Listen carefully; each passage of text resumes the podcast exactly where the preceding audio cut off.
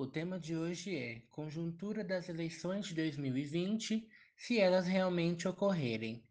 Eu dividi esse podcast em três tópicos principais e irei discorrer aqui sobre como o Brasil já tinha um ambiente hostil em relação a essas eleições municipais esse ano e como esse clima piorou ainda mais após o Brasil começar a ser extremamente atingido pela pandemia de coronavírus. Então, vou começar aqui com um breve histórico de como estava a situação antes da pandemia. Vamos lá. É, Bolsonaro não irá participar com seu partido, que sequer existe, e deverá apoiar nomes que têm forte chance de perder as eleições, como é o caso de Marcelo Crivella, no Rio de Janeiro, prefeito este que tem 72% de reprovação da população carioca. Em São Paulo, ele não deverá interferir, pois seus filhos não podem concorrer à eleição e os nomes da direita tradicional não desejam o apoio do presidente, além de haver nomes como Major Olímpio e Joyce Hasselman que não querem e nem terão o apoio dele. Né? A gente pode relembrar aí as briguinhas que ocorreram no PSL, a ponto do presidente e algumas pessoas que seguem ele saírem do partido. Nas outras capitais, o buraco é ainda mais embaixo. Em Salvador, a CM Neto precisará deixar um nome forte para sucedê-lo e ter apoio de Bolsonaro pode significar uma derrota automática devido à tendência esquerdista da região Nordeste e à fortíssima reprovação do, do Bolsonaro na região também. Em Belo Horizonte, Alexandre Calil deverá levar a melhor, ainda mais com sua aprovação de 88% na gestão da crise do coronavírus, e a capital que deverá ter uma maior interferência e polarização deverá ser Porto Alegre, onde tudo indica que teremos uma união da esquerda em torno da candidatura de Manuela Dávila, retirando do páreo nomes como Luciana Genro e Maria do Rosário, que possuem um grande eleitorado na cidade. Do outro lado, teremos o atual prefeito, Nelson Marquesan, com uma reprovação de mais de 70%. É importante a gente relembrar também que em Porto Alegre a reprovação ao governo Bolsonaro é de 61%, o que pode trazer o debate ideológico nacional para essa eleição em específico e ser um grande teste para a esquerda, pois levar as eleições em Porto Alegre seria algo inédito e comprovaria a tese de que a união da esquerda pode vencer a direita e jogar luz nas eleições de 2022, onde a esquerda precisa do Rio Grande do Sul para poder voltar a ganhar eleições nacionais. Eu vou voltar aqui um pouco no tempo. O PT ele sempre conseguiu votações expressivas no Rio Grande do Sul, conseguiu eleger senador, conseguiu eleger governador, enfim. E prefeitos de Porto Alegre também. O PT governou por um bom tempo. Porém, a partir de 2014, 2010, na verdade, essa votação já começou a diminuir. Em 2014 foi bem apertado e em 2018, o PT perdeu feio no Rio Grande do Sul, que sempre foi um, um estado que apoiou o partido. E a partir do momento que o PT perde o Rio Grande do Sul, não tem como ganhar uma eleição nacional com facilidade dessa forma, porque o Rio Grande do Sul é um estado bem grande, são, se eu não me engano, são 11 milhões de habitantes, né? Um dos maiores estados do Brasil, e onde realmente é necessário que haja um, um maior investimento da esquerda para poder ganhar eleições lá. E voltando aqui ao script, no geral, Bolsonaro deverá se manter afastado dos rumos das eleições municipais, justamente por ser um cabo eleitoral que mais queima do que ajuda, né, os candidatos. E a mesma coisa deve se aplicar a Lula, porque vejam só, os dois têm um, uma porcentagem de aprovação muito próxima, né? O Lula, obviamente, ele tem uma aprovação maior que o Bolsonaro. Nesse momento ele tem. Então, o que que acontece? Quando você coloca o Bolsonaro como cabo eleitoral, automaticamente as pessoas que são contra o Lula vão ser chamadas. Quando você coloca o Lula como cabo, as pessoas que são contra o Bolsonaro vão ser chamadas. Porém, existe um limbo enorme, né, entre os dois, porque vejam só, se o, o Lula tem 30% de aprovação e o Bolsonaro tem 30%, 60%. Ok, nós temos 40% da população que não apoia nenhum dos dois extremos ideológicos, nenhum dos dois extremos políticos. Então isso gera é, um certo chama para candidatos que não fazem parte de, de nenhum dos dois eixos. Então vamos supor que o, o Lula apoia a Manuela Dávila, o Bolsonaro apoia o Marquesan. Ok, 30% para cada lado. O candidato que conseguir atrair os outros 40% vai sair desse, desse, dessa polarização e vai conseguir ganhar a eleição. Então hoje não é, é importante que haja cabos eleitorais, nem pelo lado da esquerda, nem pelo da direita. Pode ser até algo que queime os candidatos.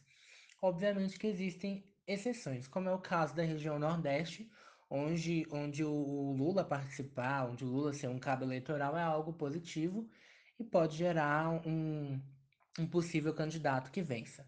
Já no caso do Bolsonaro, não existe em nenhum local do Brasil, nenhum local do Brasil, é, um candidato que vá se beneficiar com a ajuda dele, porque a aprovação dele está baixa em todas as regiões do país, inclusive nas regiões centro-sul, onde ele tinha uma aprovação mais equilibrada, ele perdeu bastante agora com essa crise do coronavírus, né, que eu vou especificar melhor no próximo tópico, e a gente precisa ter essa consciência, né, de que não adianta ter esses tipos de cabo eleitoral se for para se queimar. Então, creio eu que a maioria dos candidatos vai realmente se manter afastado desse debate ideológico nacional para poder não se queimar.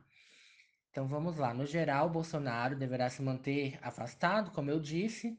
Na cidade de São Paulo, a esquerda deverá ter um palanque amplo, com Guilherme Boulos, Erundina e possivelmente o Gilmar Tatu, pelo Partido dos Trabalhadores, mas dificilmente deverão chegar ao segundo turno, porque realmente em São Paulo é, as grandes candidaturas da direita vão, vão se destacar nisso aí. A gente tem o Bruno Covas, né, o atual prefeito, que não deve ganhar, mas enfim, vai participar. Temos também, provavelmente, o Márcio França deverá ser candidato, não tenho certeza. Então, vai ter muitas candidaturas da direita e a esquerda vai estar ali muito apagada, não deve se destacar nessas eleições. No Rio de Janeiro, teremos o Marcelo Freixo como candidato central da esquerda, provavelmente será algo parecido a Porto Alegre, e caso a esquerda vença, será uma derrota enorme para Jair Bolsonaro e para toda a direita, uma vez que o estado do Rio de Janeiro, assim como o Rio Grande do Sul, é primordial para uma vitória da esquerda em 2022. E fora que o Rio de Janeiro é o estado onde o, o Bolsonaro nasceu, é o estado onde ele é, criou toda a sua esfera política, onde ele viveu por muitos anos, né? Onde ele tem os amigos dele lá da milícia. Então seria uma derrota muito grande. Assim como eu também acredito que quando começar de fato o corpo a corpo do, do- das eleições e tudo mais, eu creio que o Marcelo Freixo ele precisa tomar muito cuidado, porque se nós perdemos a Marielle Franco em 2016, né? Se eu não me engano, 2017, não. São dois anos. Dois anos que nós perdemos a Marielle e a milícia já tinha toda essa esse poder, né? Sem ter alguém no poder político, né? Pelo menos não que a gente conhecesse. E agora a gente tem, de fato, é, nós temos deputados, nós temos indícios de que o próprio presidente, alguns senadores estejam juntos da milícia. Então é um perigo ainda maior para o Marcelo Freixo, né? E realmente, caso ele vença, vai ser um perigo ainda maior, vai ser algo assim a se tomar cuidado, né? Nós temos também que ter esse pensamento. Eu não coloquei isso aqui no script, mas a gente precisa puxar isso da memória das pessoas que o Marcelo Freixo, ele é praticamente proibido de ir em alguns locais do Rio de Janeiro devido à sua atuação contra o tráfico, contra as milícias, a favor das populações carentes, dos morros e tal. E isso é algo que assusta os, os milicianos, é algo que assusta os traficantes, porque eles mandam nesses locais. E a partir do momento que alguém se coloca como uma alternativa a eles, obviamente isso vai gerar algum atrito, né? E nós precisamos estar atentos a isso. Terminado esse tópico, antes da pandemia, agora vamos falar da situação agora, né, durante a pandemia que está ainda em seu caminho de piorar.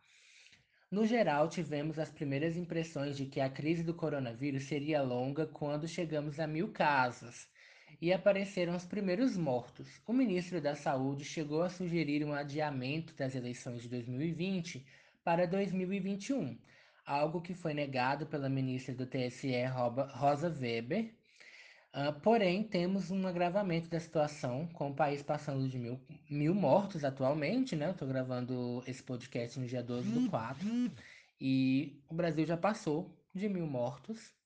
Já temos aí mais de 21 mil casos. E com muitos estados afrouxando as medidas de isolamento, gerando filas em bancos, muvucos, nos centros comerciais, que estão semiabertos, né? Essa é a verdade, não tem nada fechado, de fato, no Brasil.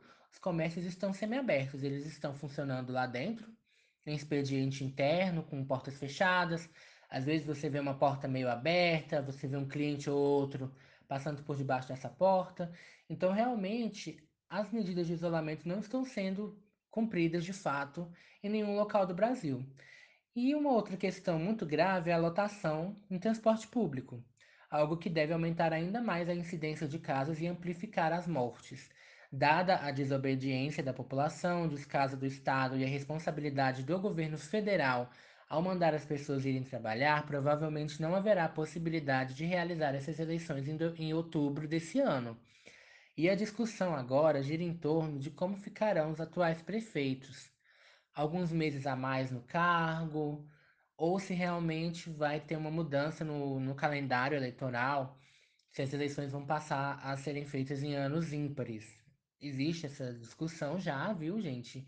E creio eu que será muito complicado que haja essas eleições em 2020, justamente porque as pessoas não estão cumprindo as medidas de isolamento, não estão cumprindo a quarentena de forma realmente drástica como nós precisamos.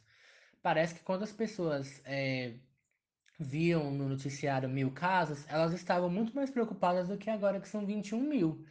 E a gente precisa estar atento a essa sub subnotificação de casos que existe no Brasil. Né? O Brasil deve ter com certeza mais de 100 mil casos. Existem muitas mortes que estão sendo é, avaliadas se realmente foram de coronavírus ou não. Então o número de mortes pode ser muito maior do que o divulgado. E as pessoas precisam realmente colocar na cabeça que a quarentena é necessária para que a gente possa voltar à normalidade, essa normalidade que não existe mais, mas as pessoas teimam em falar sobre ela, mas enfim, para que as pessoas voltem à tal da normalidade. E nós sabemos que essa normalidade não existe mais. Porém, pelo menos as eleições, né, independentemente da normalidade que estiver vigente no país, elas precisam ocorrer. Mas, se nós estivermos num quadro próximo dos Estados Unidos em outubro, com 300 mil casos, 20 mil mortos, né, colapso do sistema de saúde, não vai ter como ter eleição. Não tem como a gente juntar 100 milhões de pessoas ali no, no colégio eleitoral para votar. Né? Eu tô falando aqui 100 milhões, mas não é num colégio só não, gente. É porque provavelmente vai ser mais ou menos esse número de pessoas que vão comparecer às eleições, né? Eu até coloquei aqui no meu script, deixa eu até dar uma olhada. É, vou deixar isso mais para o final, mas o Brasil ele tem um número X de eleitores, um número X de pessoas que comparecem às eleições de fato, e caso a gente tenha um, um agravamento da pandemia, as pessoas não vão comparecer à urna, né? Principalmente as pessoas mais velhas que votam só se quiser, como é o caso dos maiores de 70 anos, que apesar de votarem só se realmente quiserem, não são obrigados a votar, geralmente eles vão, né? Principalmente quando eles veem fake news no Facebook e vão lá apertar o 17. Então, é muito complicado a gente avaliar isso, né? Se essas eleições realmente ocorrerem esse ano, deverá haver uma abstenção muito alta e o processo democrático vai ficar uh, com problemas. O processo democrático vai ter um, um, uma subparticipação e isso não tem como ser algo positivo. Vamos aqui então para o meu próximo tópico, que é ameaças democráticas. Vamos lá. O presidente Bolsonaro, apesar de ser muito próximo a alguns líderes que estão usando o, a crise do coronavírus para aumentar ameaças democráticas, ele se mantém bem diferente. Vamos lá. O presidente Bolsonaro, ao contrário de muitos outros pelo mundo, tem evitado ser favorável ao isolamento social e, ao invés de se fortalecer como um grande líder, perdeu o direito de decretar o fim da quarentena em qualquer que seja o estado brasileiro e tem suas falas minimizadas pelo seu ministro da Saúde, pelos governadores, prefeitos, enfim, que é bastante apoiado pela população e pelos militares, né? No caso, o ministro da Saúde. O presidente perde cada dia mais o seu poder de decisão e, pelo menos até agora, não se vê ameaças concretas à democracia brasileira, como se observa na Hungria ou na Turquia, onde os presidentes estão se aproveitando do estado de sítio para ampliar seus poderes, decretar medidas drásticas sem anuência do Congresso e até mesmo cancelar direitos de transexuais, como é o caso da Hungria, uma pauta que não tem nada a ver com o combate ao coronavírus, mas tem muito a ver com uma concentração de poder na mão do presidente que precisa agradar seu eleitorado, de maioria conservadora, e que em tempos normais não conseguem aprovar medidas desse tipo no parlamento. Então vejam só, alguns líderes estão se aproveitando desse estado de sítio para segurar o Congresso calado, né? Tomar frente das medidas de isolamento e tudo mais, né? Isso acaba aumentando a popularidade, a aprovação da população, né? Mostra que o governo está preocupado com as pessoas, mas nos bastidores eles estão mexendo com coisas que não tem nada a ver direitos das transexuais, estão já aprovando é, orçamentos drásticos de austeridade para o ano que vem, que deverá ser um ano destruidor. Para quem acha que esse ano vai ser ruim, gente, aguardem 2021, porque vai ser um ano em que os governos vão cortar incentivos, vão cortar programas sociais, como é o caso agora do, do Renda Cidadã, né, do auxílio emergencial, que lançaram agora. Então vai ser algo destruidor para a população, vai ser um, um dos piores anos desse século, podem ter certeza.